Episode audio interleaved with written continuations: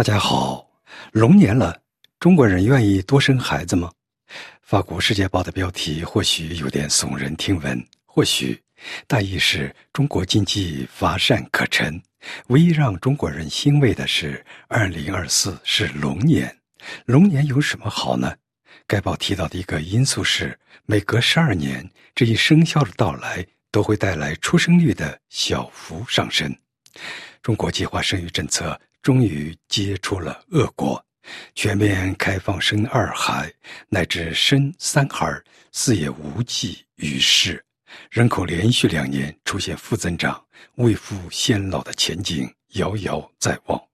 根据官方数据，二零二三年中国出生人口减少五十多万，加剧了从二零二二年开启的人口下降趋势。澳大利亚维多利亚大学和上海社会科学院的研究人员依据上述公开数据推测，到这个世纪末，中国将只有5.25亿人口。以目前的14亿人口做基数，用人口暴跌来形容也不过分。不过，官方在竭力营造气氛，龙年人口有望止跌回升。中国人号称龙的传人，父母望子成龙，龙年大抵成了生育大年。根据中国官方统计，上一个龙年二零一二，中国人口出生率达到了百分之十四点五七，全年出生人口一千九百七十三万人，成为本世纪以来最高的一年。中国人口学会会长、中国人民大学教授翟正武称，二零二四是龙年。中国人对生肖偏好非常明显，上一个龙年就有一个生育的小高分。综合来看，二零二四的生育率有望提升。不知这位知名专家有关中国人口止跌回升的推论，只是根据习俗推算，还是有某种科学依据？龙年或许会有人口小转机。但是从长远看，许多国外的人口专家对中国人口增长并不看好，原因并不复杂。北京当局的错误政策导致了中国人口今日衰减的后果。《华尔街日报》中文网十三日在题为“中国如何误判了生育低谷的到来”的长篇报道中指出，中国出现生育低谷的速度比许多人预期的要快。这一结果是四十多年前的误判造成的。一九八零年秋天，错误估计中国人口将在百年后超过四十亿人的中国政府下令在全国实施独生子女政策。《华尔街日报》的文章主要从中共高层决策失误的角度去分析一孩化政策带来的恶果。其实，一胎化政策同时是中国的一场巨大的人道灾难。当时刚刚从文革走出的中国社会，生儿育女的传统观念仍在起主导作用。不要说农村，即使在大多数城市，也很难实施一胎化。为了落实中国的独生子女政策，当局层层加码，一级强压一级实施一胎化。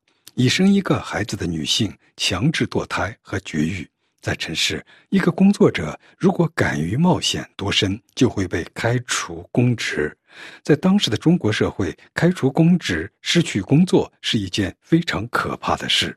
在农村，从地区到县再到乡一级，层层派工作组到农村督查。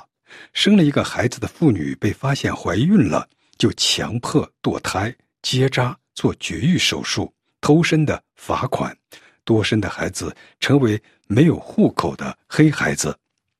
一胎化是一场人为的灾难。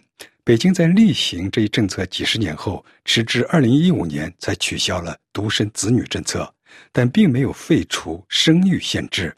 直到最近人口问题危机了，才呼吁生三胎。然而，年轻女性越来越不愿意生育了。